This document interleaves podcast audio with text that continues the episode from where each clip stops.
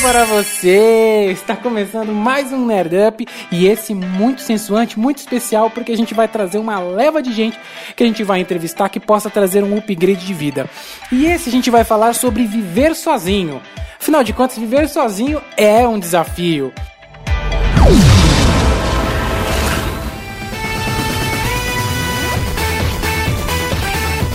Bem-vindo ao Nerdão.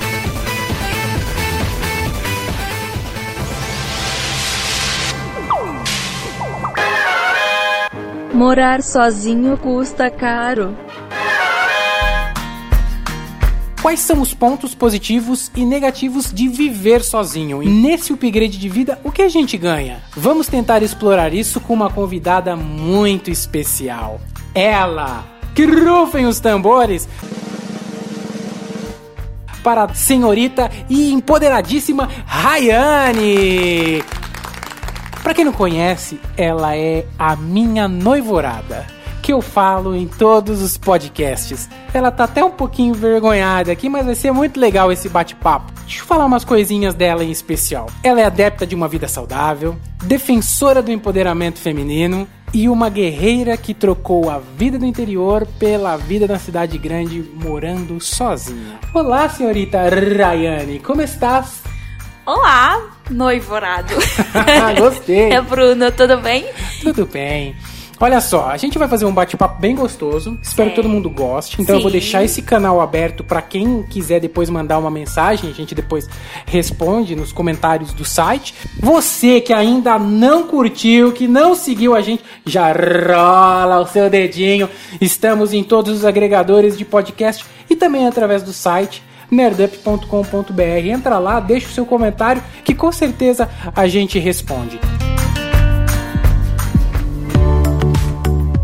E a minha primeira pergunta pra você é a seguinte: o que, que te motivou a sair lá do interiorzão e vir em busca de um sonho na cidade? Nunca foi um sonho, mas foram as necessidades da vida me trouxeram pra cá. Eu aprendi a gostar e dificilmente trocaria aqui hoje. Acostumou com o ritmo. Sim, sim, sim, claro. É, mas você comentou uma vez comigo que sua mudança foi gradativa. Você não veio direto do interiorzão pra São Paulo, né? Você passou por Isso. BH. Isso, isso, porque na verdade eu sou de Minas, do, Uhum. do interior de Minas. Sul de Minas, na verdade. E é, tinha acontecido, né, na época, a empresa que eu tava, ela fechou. E, Que não deixa de ser um upgrade de vida, porque a gente tá sempre achando que trabalhar para uma empresa traz uma segurança e a gente nunca tá seguro, né? Isso, isso. E ela era uma filial, na verdade, de uma, de uma empresa que já estava aqui em São Paulo. Uhum. E aí eu me vi na necessidade de trabalhar, né? De, de Correr atrás. Isso, isso, isso. E aí deu tudo certo, fui pra BH.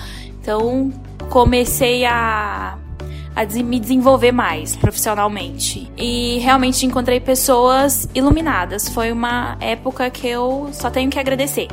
Então foi foi demais ter morado Foram lá. os Illuminati. É, não, não, não foram os Illuminati, mas foram pessoas incríveis.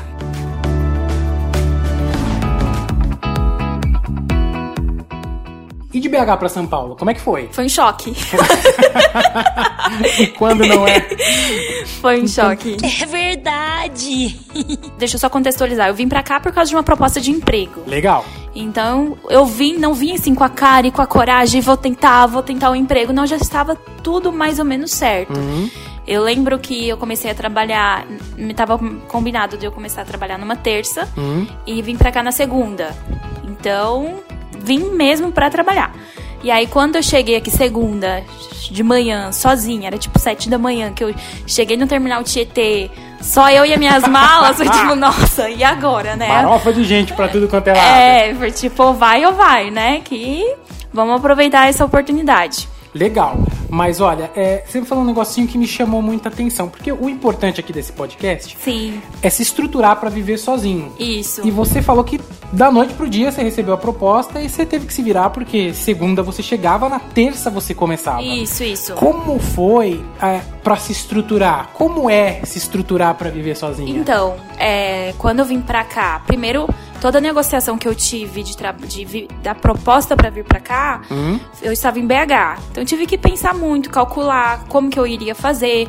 É, então, a negociação do salário já, já me proporcionou é, pensar em como eu iria ficar aqui. Então, Você já tinha ideia mais ou menos de como era o custo de vida aqui de São Paulo? Porque é diferente. De Sim, BH é sim, diferente. sim, sim, sim. Já tinha, assim, conversei com outras pessoas que já moravam Uhum. aqui, conversei com pessoas que saíram do interior pra, e vieram pra cá, porque é mais fácil quando você conversa com pessoas com realidades parecidas com as suas. Então, tudo isso me ajudou a pensar como eu iria, iria ficar. Então presta atenção pra esse upgrade de vida que a senhorita noivorada está dando aqui pra gente. Repita aí pro pessoal o que é importante. Pra quem quer morar sozinho. Então, o primeiro passo é calcular, né? Uhum. Calcular todos os- os gastos possíveis, né, para você se manter, para você viver e conversar com pessoas. Então, isso é fundamental também. E saber também que quem mora com os pais, porque tem muita gente que escuta a gente que mora com os pais e quer Sim, viver sozinho. sim. Quem mora com os pais, às vezes chega em casa, encontra a cama arrumada, comidinha na mesa, é completamente diferente Sim, também. Você sim. é responsável por tudo. Sim, esquece, esquece essa vidinha, é você e você.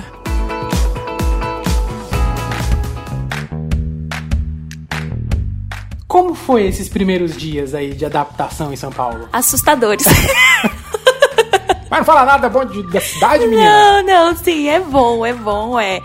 É uma cidade que você tem que enfrentar. Os primeiros dias, tudo pra quem mora no interior e vem pra cá é diferente. Então, a quantidade de pessoas é diferente em tudo, no metrô, no trânsito. Primeiro que eu daí do interior onde eu vim nem tinha metrô, né? Então é já é uma coisa diferente. Mas eu lembro que a primeira vez que eu entrei numa estação, eu tava sozinha entrando na, na Paulista, foi tipo, nossa, quanta gente, eu nunca tinha visto todas essas pessoas juntas. Formigueiro, mano. É, e andando rápido, e todo mundo querendo ir trabalhar e tal. E a questão também de a desigualdade ser jogada na sua cara assim todos os dias. Você vê gente muito, muito pobre, numa situação muito deplorável, de condições de moradia de rua, que você fica, meu Deus, eu preciso fazer alguma coisa pra ajudar, mas você começa a fazer ver tanta gente nessas condições que você fala, eu não consigo ajudar todo mundo, mas aí você ajuda quem você pode. E por outro lado, você vê gente muito rica, sim, gente que você pensa, meu Deus, que fala, ai, eu preciso ir duas vezes por ano pra Veneza. É um contraste. É né? um contraste enorme.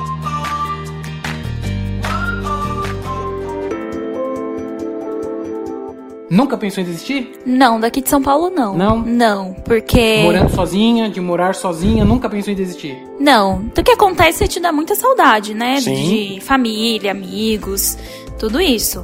Mas desistir, falar, não, vou largar tudo e embora, não. Entendi.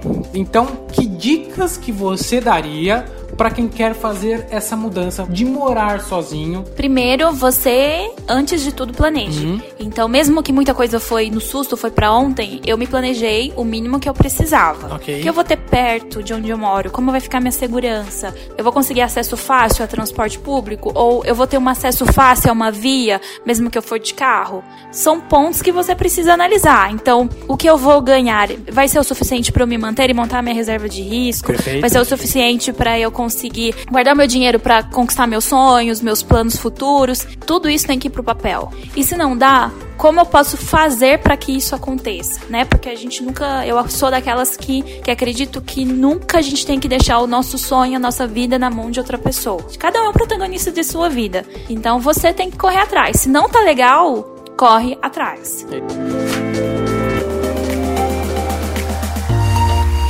Você sabe que você falou tudo isso? Como os podcasts falam muito de educação financeira, eu lembrei de dois pontos pra quem quer morar sozinho. O primeiro ponto pra quem quer morar sozinho é que você tem que viver um nível abaixo de todos os seus gastos. Sim, sim. E o segundo ponto é, se possível, já que você vai morar sozinho, que os seus gastos, que é alimentação, água, luz, Moradia. internet, moradia, que esses gastos não passem de 40% do que você ganha. É um Isso. grande desafio. Por que, que eu tô falando isso? Porque os outros 60%, você com certeza vai querer estudar, vai acabar gastando em alguma condução, vai gastar para se distrair, para sair com os amigos de vez em quando e economizar também, né? Você tem que pegar desses 60% que tem aí, metade dele tem que ir pro seu investimento financeiro, uma aposentadoria, uma reserva de emergência. Faz sentido para você o que eu tô falando? Sim, faz total sentido, né? Quanto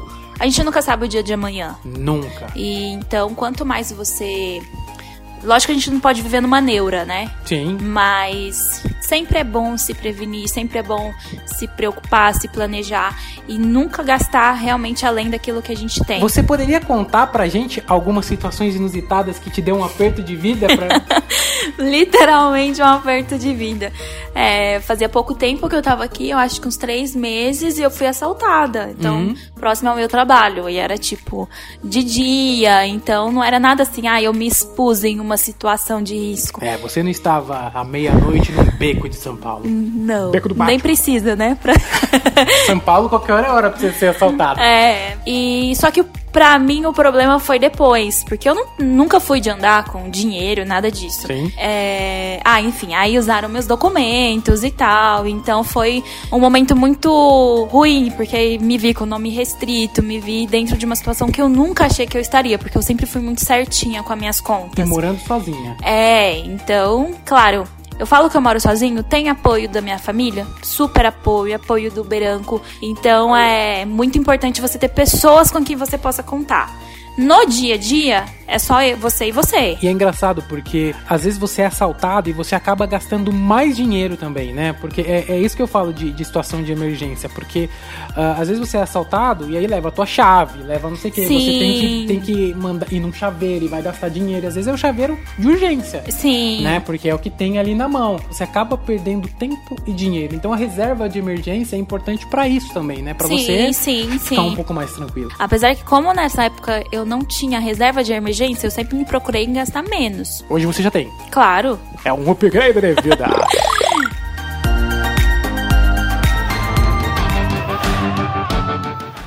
Agora, pra gente finalizar esse bate-papo super bacana, eu sei que tem muita gente que vai ouvir, que vai ter dúvida, que vai mandar alguma coisinha, a gente responde no site Claro. É. Ou no Instagram. ou no Instagram. Eu ainda tô me acostumando, tá, gente? Que mensagem, isso é mensagem, não é dica, não é nada, você mandaria para os nossos queridos nerdapeiros aí que estão querendo o upgrade de vida para morar sozinho? Eu diria que se estruture, corra atrás, não, não tem erro. E outra, a forma como você encara o morar sozinho conta muito. Então eu li, li uma vez uma frase que falava: ou você encara como uma libertação ou como uma solidão. ao infinito e além.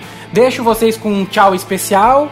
E em um, dois, três a gente fala cruz de cruz de tchau, hein? Ai, pelo amor de Deus. Vamos marcar esse mico.